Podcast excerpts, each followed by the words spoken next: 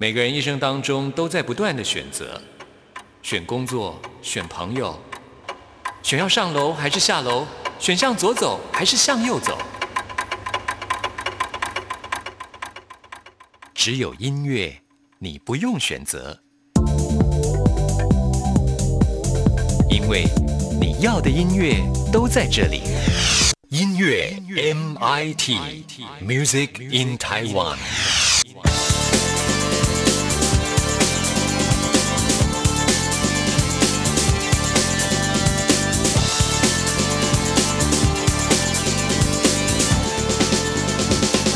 亲爱的听众朋友，大家好，欢迎收听今天的音乐 MIT Music in Taiwan，我是谭志毅。在今天的 DJ 音乐盒单元当中呢，为听众朋友要来介绍一张钢琴的创作演奏专辑，创作者非常的年轻，呃，他的音乐呢充满了明亮清新的感觉，这就是吴晨云。晨云您好，Hello，大家好，我是吴晨云。陈云呢，最近推出了一张专辑，叫做《新的乐章》。这个“新”呢，是内心的“心”啊。之前在我们的节目当中，也曾经为听众朋友介绍过，呃，陈云他的钢琴创作演出的作品，就受到听众朋友很大的回响哦。因为当时我就说，呃，因为这位演出者他的眼睛是看不到的，所以我们的听众就觉得非常的惊讶哈。呃，眼睛看不到，却能够创作出这么美好的音乐作品。所以今天呢，我们就特别的邀请陈云来到在我们节目当中，跟听众朋友做。分享好的，首先先请陈云跟大家介绍一下哈，就是为什么会想要推出这一张的创作跟演出的专辑呢？呃，因为以前其实我从十六岁开始有学习钢琴创作，这样那之后其实我就不断的一直在创作，就这三年就累积大概十几二十首创作。那在去年暑假的时候，就有到台东那边打工换宿。然后就觉得，就那边就给我很多的能量跟改变。那回来台北之后，我就觉得说，哎，那我想要做一张专辑，希望可以把我的正能量还有我的音乐散布到世界每个角落。所以我就自己呃找厂商、找公司发行，然后自己。发行的这张钢琴创作专辑，哇，也很有想法的人，而且呢是很有实践力，就是自己想要做的事情就一定会去做的，是这样吗？对对对。好，刚才你提到就是说，从十六岁的时候开始学琴，是小时候就开始学吧，还是说十六岁开始学创作？呃，十六岁学创作，但嗯，七岁学钢琴。七岁学钢琴，当时是你自己很喜欢钢琴，还是家人的建议？呃，家人建议，因为我是左撇子，那家人希望我的右手可以更灵灵。灵活一点，所以就让我学钢琴。是妈妈就是希望你去学的吗？对对，但是其实当时也也有练出一点兴趣啊，但反而。反而好像过一阵子之后，就觉得好像已经变一个很制式的东西，就每天要固定练呐。然后反而之后就变没有那么喜欢钢琴，这样就还好。这好像是每一个人学琴的音乐的历程啊，就是刚开始可能会有兴趣，可是一旦变成每天都去做的练琴的这件事情，它是很枯燥。之后大家就开始有一点产生距离。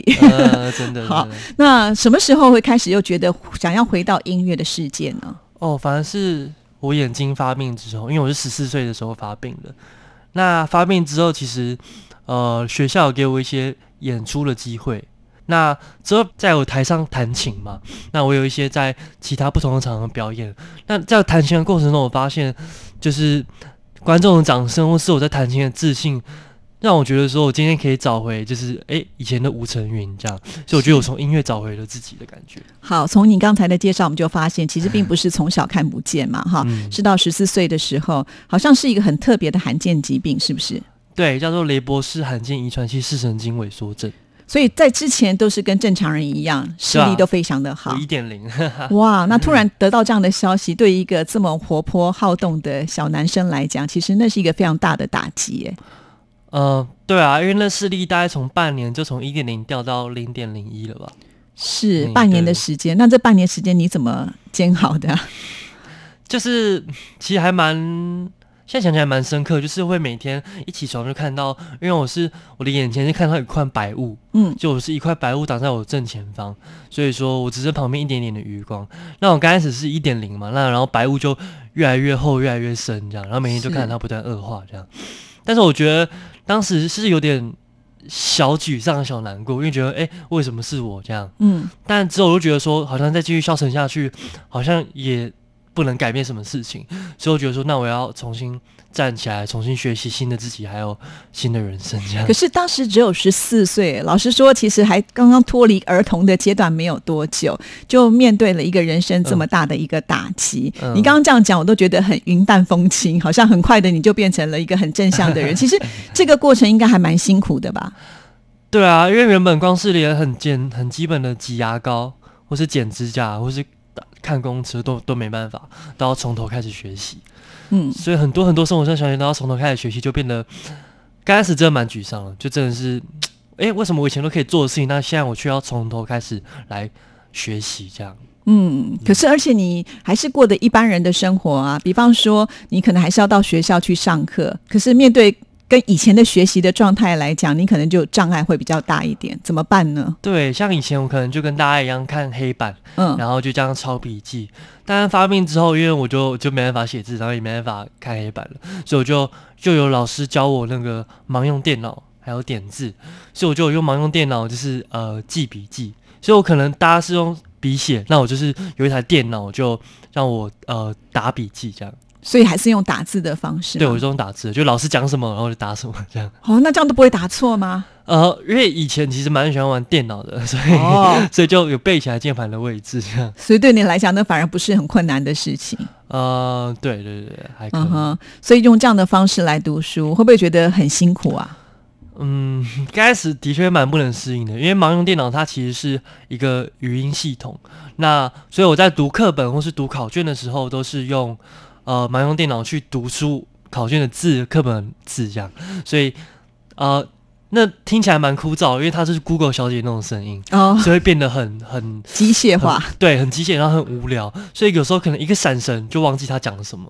嗯哼哼。哼所以比较没有办法就是集中在上面的一个学习了。不过这好像也没有影响到你啊，因为你高中之后考上了一个非常棒的大学——清华大学，这也很厉害、呃，因为其实清华大学有一个叫特殊选材的管道，嗯，它是给呃特殊才能、还有特殊表现、还有逆境向上的同学报名的，那就没有看成绩，那我就有用我的音乐跟逆境向上去那个呃报名特殊选材这样，然后就录取了，哇，那真的也是很不容易的一件事情。因为他是六百人之中只有取三十八人而已。哦，那机会很少哎、对啊对啊，也很感谢清华录取的，哇，所以现在过的大学生活应该也是悠游自在了。所以就从有清华学到很多不同的呃课程了。嗯哼，而且到了大学之后，也开启了你另外一个方向，对不对？就是更清楚你自己未来要做些什么样的事情。是因为我以前是是想做音乐治疗，因为我觉得可以用自己的，其实可以用音乐去帮助别人是一件很棒的事情。但是上大学之后，其实会有很多时间去思考自己未来的方向，还有人生嘛。那其实之后我才发现，其实哎、其实音乐创作才是我真正最想做的。那哎、可能也我也是用另一种方式的音乐疗愈，所以我希望可以用我的音乐去分享我自己的故事，或是分享我自己的心情，带给大家。其实这一张专辑大概就是要表达你在这段时间的心里面的一个感受吧，对不对？嗯，对，新的乐章。是啊，就内心里面想要表达的一个故事哈，嗯而且每个故事可能都是串接在一起的。嗯我们先来欣赏一首作品，我想应该是这张专辑当中的主打了哈。啊，之前我也介绍过这首曲子，叫做《新的旅行》。这个“心”呢，当然还是内心的“心”啊。你基本上应该是一个很爱旅行的人嘛。刚才你又说你去台东打工换宿啦，对不对？嗯呃，可想而知，你应该就是不会很安定的，只有待在家里面乖乖练琴的小孩。那这个新的旅行呢，你想要诠释表达的是什么样的内容呢？呃，因为这首《青年旅行》其实就是我在台东那边创作出来的。嗯它副歌有旋律，就是呃呃那几个音副歌很明显，那个旋律是我在那边有一台钢琴我在那边弹出来的。那那句旋律就给我觉得带给我很多的能量跟呃改变，所以我觉得说我希望可以用这首曲子呃鼓励大家说，其实我们。呃，都可以探索自己的内心，然后一定可以找到属于自己新的方向，这样。对，真的是这样。因为在听这首曲子的时候，你会觉得它是很明亮的感觉，绝对不是有任何受到这个人生的刺激或者是呃这个折磨的感受，反而呢是充满希望。好，所以呢，我觉得这首歌曲呢真的是很值得呃推荐给所有的听众朋友。也许当你有一天碰到了挫折，觉得很沮丧，你不妨呢就可以来听听这首曲子，我相信一定可以带给你很大的正能量。一起来欣赏这一首《新的旅行》。thank you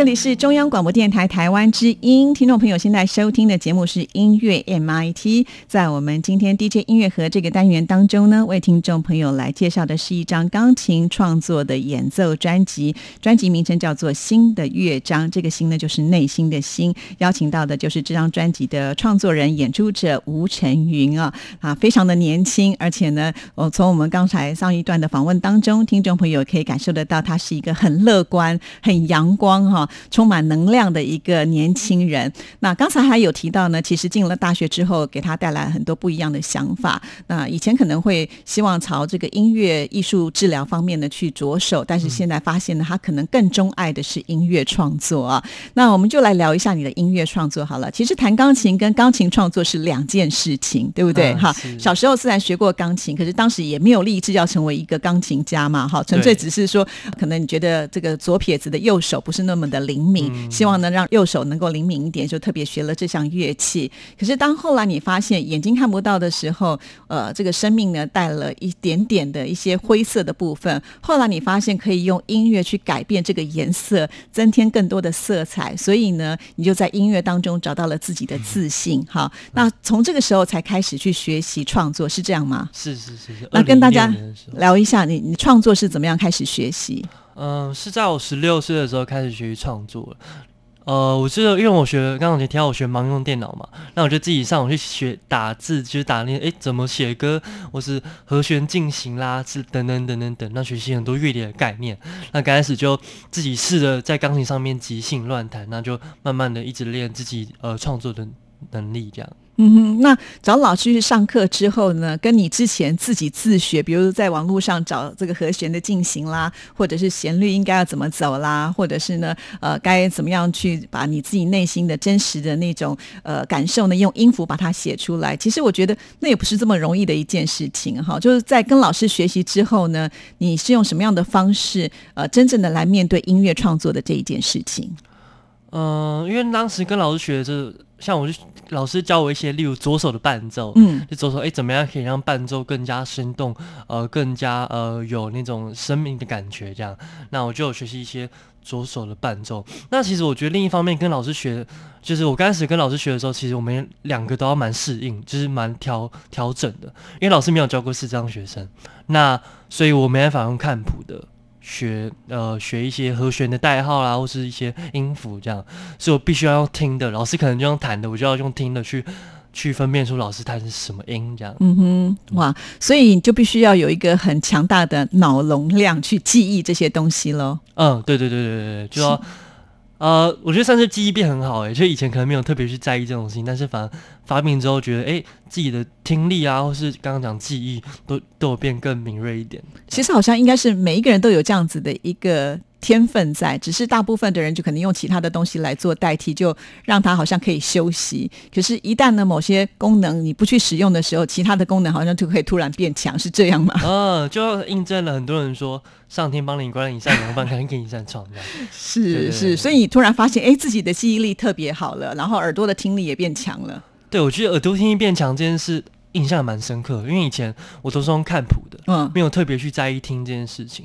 反而是发明之后，因为我必须要就是强迫用听的，才发现哎，原来我可以听到钢琴上的音符，是算绝对音感吗？应该。类似那很不容易啊，绝对音感就是只要弹出什么音都可以知道，那就是很厉害了。嗯，对，以前不知道，但是哎，现在居然听得出来，嗯还蛮还蛮神奇的。哇哦，那耳朵这么的灵敏，不只会运用在音乐上，会不会你觉得有些东西你不想听也会听到的呢？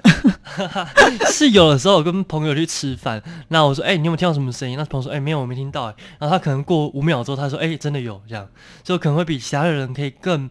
敏锐，或是更细致的去判断一些身旁的环境的声音，这样是。那这些东西其实就有点说，你即便呢没有说刻意要去听它，但是它都会一直存在在你的耳边，这样子。对啊，对啊，对啊。但我觉得也给我创作带来不同的感觉啊。对，的确，因为我觉得一个创作者他必须要有很细致跟敏锐的心，他才有办法能够把自己的情感透过音符呈现出来。嗯，你应该有这样的感觉吧？就好像说你去打工换宿的时候，突然给你一个很大的灵感，你就觉得我的音乐应该要把它记录下来，分享给更多人知道。对，那个时候正在台湾那边获得很多的。能量或是改变，因为那边认识很多的朋友，然后也有在那边，例如挑战一些以前从来没想过的事情，例如像是攀岩。真的吗对，有去攀岩过，就老板带我去攀岩这样。是那老板也太大胆了嘛？对，因为那边因为是因为台东那边蛮偏僻的，嗯那那边那个攀岩就是呃深山那种，完全没有人。哦，所以不是我们在什么运动中心看到下面就有防防护员啊，可以防护的很安全的，不是那一哦，种。不是不是那个，那你也太大胆了吧？你现在回想起来，觉得那有没有危险呐、呃，是蛮危险，因为旁边没有栅栏，就可能下去就拜拜那种。是哦那你哪里来的勇气？因为因为我觉得我又想跟大家一样，因为因为或者说我我不想跟大家不一样，因为我觉得我一定可以做到跟大家一样的事情，所以我很努力的，呃，老板就带着我，就是摸着用手去感受每个石头的大小还有高度，然后用用四肢啊去去爬那些石头，这样那时候真的不会害怕吗？是蛮害怕的。那怎么克服？呃相信自己，还有相信朋友。是，是我觉得相信自己这点其实蛮重要，因为你要相信自己做得到。你你也自己都不相信自己做得到的话，那没有人相信你做得到。嗯哼哼哼对，然后我就像老板也有拿给我一个树枝，一根树枝，然后我就用树枝去感受石头的大小还有高度，然后就这样爬爬爬。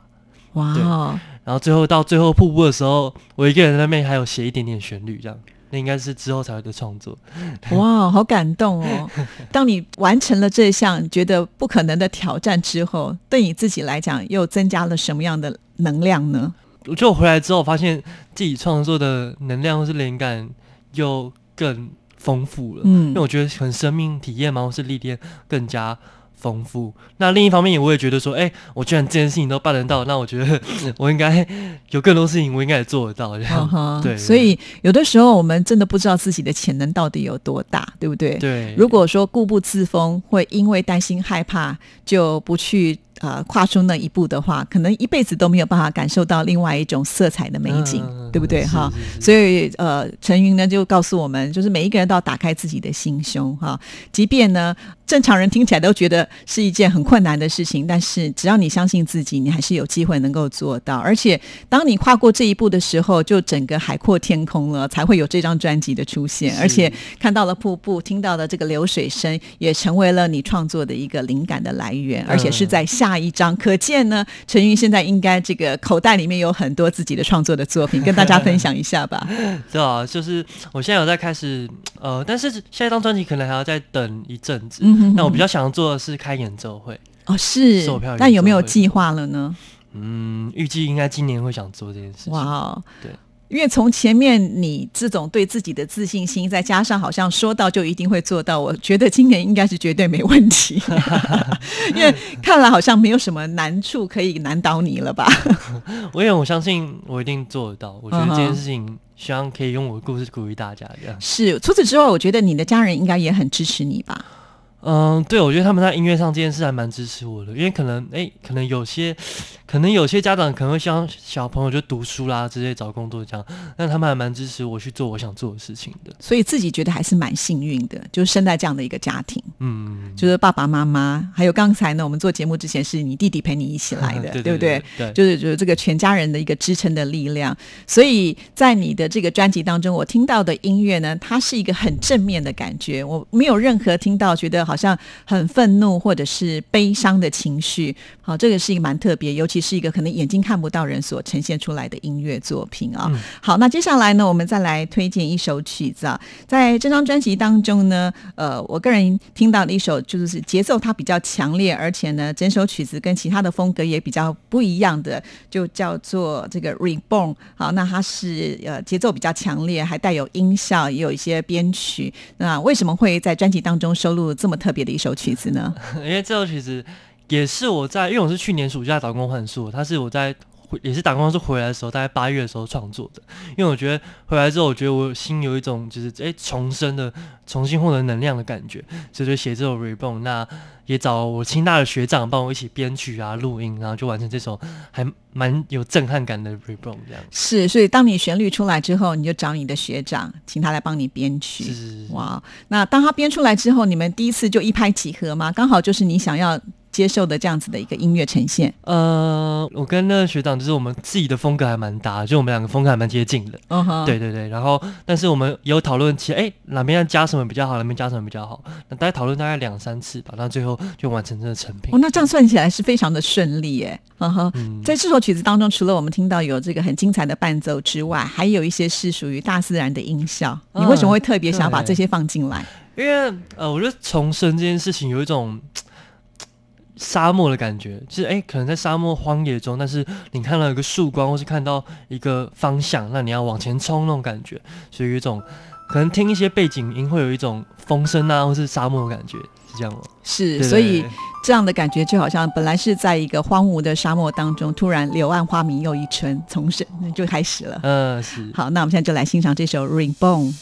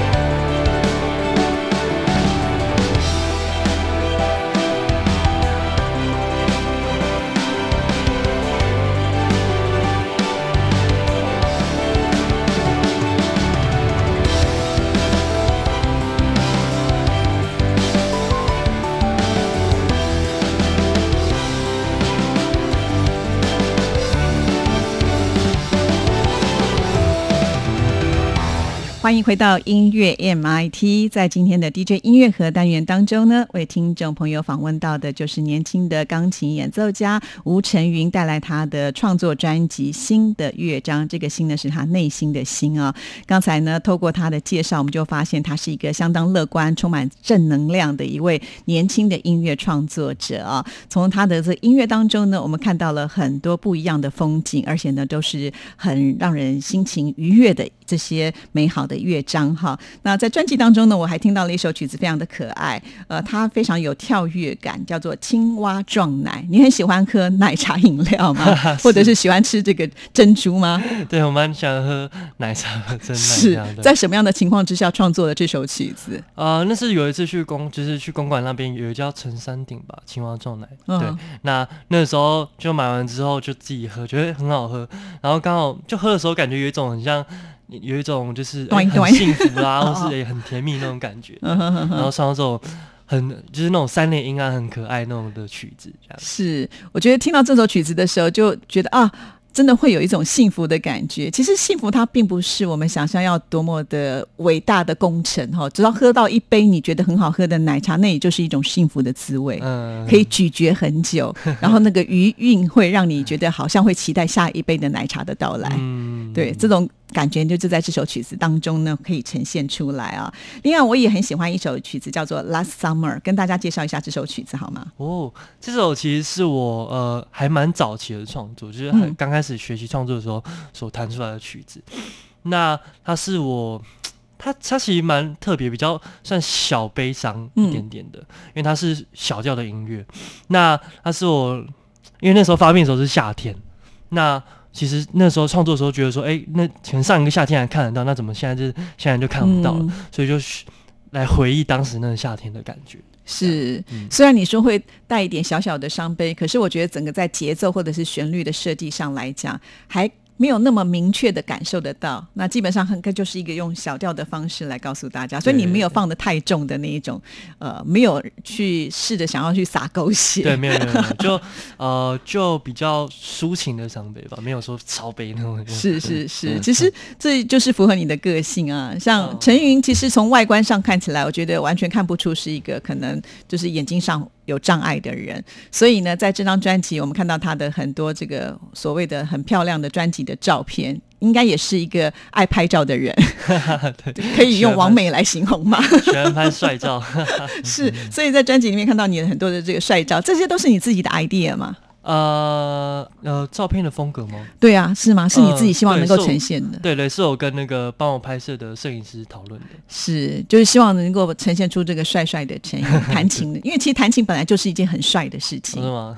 你应该也有这样的感觉吧？因为你看，可能不认识你的人就觉得你就是跟大家一样的普通人。可是，一旦你站在舞台上，放散发出你的能量之后，可能接下来就是络绎不绝的掌声。其实那个是会让人着迷的。嗯，我想你也是因为这样从这当中找到自信的吧？嗯，找回了吴承运。所以你就希望用帅帅的方式来呈现你这张音乐的作品的风格。是好，那接下来呢？陈云自己要跟我们推荐的一首曲子呢是《启航》。嗯，是跟大家来。呃，介绍一下这首曲子，因为它是放在专辑当中的第一首曲子，应该有特殊的意义。对，因为它它也是我很蛮早期的创作。其实我刚开始学创作的时候，觉得说，哎，那发现自己可以从创作获得很多的能量跟跟呃自信，所以像我觉得，哎，好像人生已经开始慢慢的要向前冲的感觉，所以就写这首起航来代表自己，哎，要准备往前迈进的那种心情。嗯，好，那我们现在就来欣赏这首起航。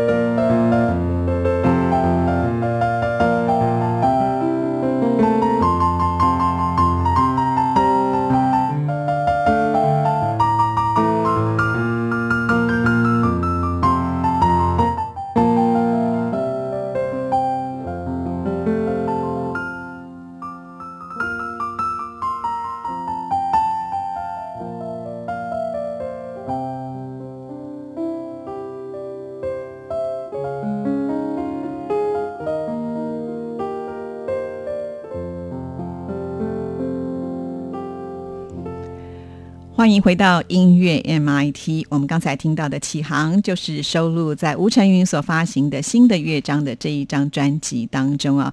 呃，陈云呢，他非常的年轻啊，可是充满了这个能量，而且呢，很清楚自己未来的方向就是要当一个音乐创作者。在我们录音之前呢，曾经也聊到另外一位在世界可以说是非常有名的，也是视障的一个钢琴家，就是专门弹这个新世纪音乐的凯文科恩。听说你也蛮喜欢他的音。乐乐作品对不对？对啊，我从小开始就有弹他的作品，什么绿钢琴啊，是，所以你也希望能够像他一样，呃，能够创作出这么能够感动人心的音乐作品。是，希望可以用我的音乐去，呃，带给大家不同的能量吗？或是改变这样？是，所以其实你平常也在做志工的工作，就是弹琴给大家听。是我有去医院担任音乐志工，就有时候有时间的话，就弹琴给那边的阿公阿妈啊，或是病友听这样。对，我很好奇，就是做这样的一个志工的时候，呃，因为这些病友他们就暂时没有办法离开医院嘛，必须要做一些这个治疗，所以当你在弹琴给这些呃阿公阿妈或者是这些生病的人，他们其实，在那个当下感受上来讲，因为不舒服嘛，可是听到你的音乐之后，你觉得有什么样的改变吗？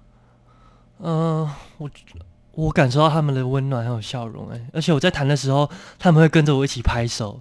啊，对，而且我都我是弹一些比较呃经典的耳熟能详的老歌，例如《城里月光》或是《月亮代表我的心》这种，是就是一些比较通俗的歌曲，大家听得懂的。对，然后很多阿公阿妈就一起拍手，然后一起，甚至有些还一起唱。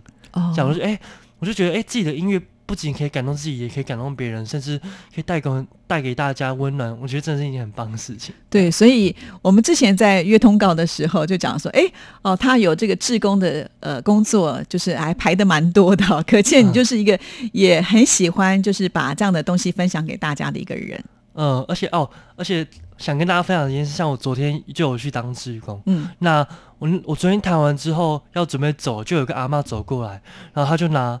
从口袋里拿五颗糖果，然后放到我手上，跟我说：“哎，弹的很好听，那下次再来。”这样哦，真的对。然后我现在真的超感动。你觉得那个糖一定会特别的甜美，特别的好吃吧？还舍不得吃，舍不得吃。对，从你的资料当中看得出来，除了你会弹琴之外，还会弹吉他哦。哦，对，我会弹吉他。对，那有没有试着就是把吉他的这些音乐的片段，也就是结合你的钢琴，可能会出现在下一张专辑当中呢？哎，应该会哦，敬请敬请期待。所以有这样的想法就对了。因为希望，因为我现在有在开始练一些电脑编曲的部分，所以希望可以自己用自己的电脑编曲去让我的音乐更加。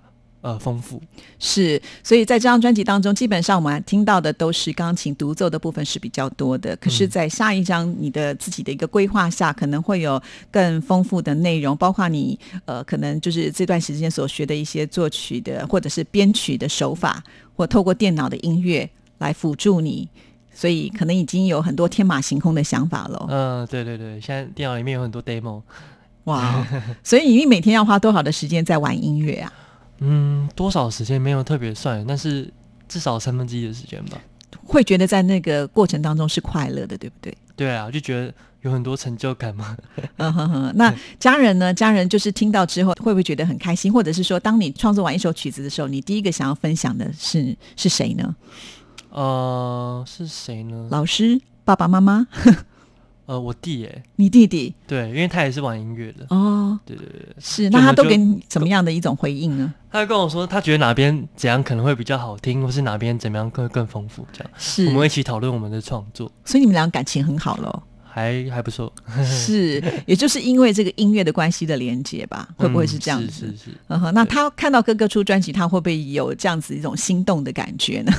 呃，我也许哦，他是唱 rap 的哦，是哦，哇哦，所以你们两个人会在音乐上有什么样的合作的机会？哎，也许以后可以哦。目前还没有这样打算，但是可能在未来，就是也不给自己设限就对了。嗯哼，很棒哦。从今天的访谈当中，我们就知道为什么他的音乐这么的明亮，因为他生活在一个爱的家庭里面，然后又有呃这个弟弟可以跟自己做音乐上的讨论啊，所以呃我相信呢，很快的你的音乐会会。很顺利的能够呈现在你的乐迷的面前，然后 我们也开始期待你的下一张专辑了。好，那接下来我们要来听的也是陈云要推荐给所有的听众。朋友，就是收录在专辑当中的最后一首乐曲，叫做《未完的旅程》哈，梦的旅游，跟大家来介绍一下。未来旅程是我在高中毕业的时候创作的，嗯因为当时觉得说，哎、虽然自己高中毕业，但是其实未来的路还很长很长，自己的音乐音乐之旅还没结束，那希望用这个未来旅程来鼓励自己说，其实旅程还没结束，那要继续向前走，这样。对，嗯哼哼哼，所以这也是意味着我们的下一张专辑也快要出现了。好，加油！谢谢陈云接受自己的访问，谢谢。那我们今天的节目进行到这边也告一个段落了，谢谢听众朋友的收听，祝福您，拜拜。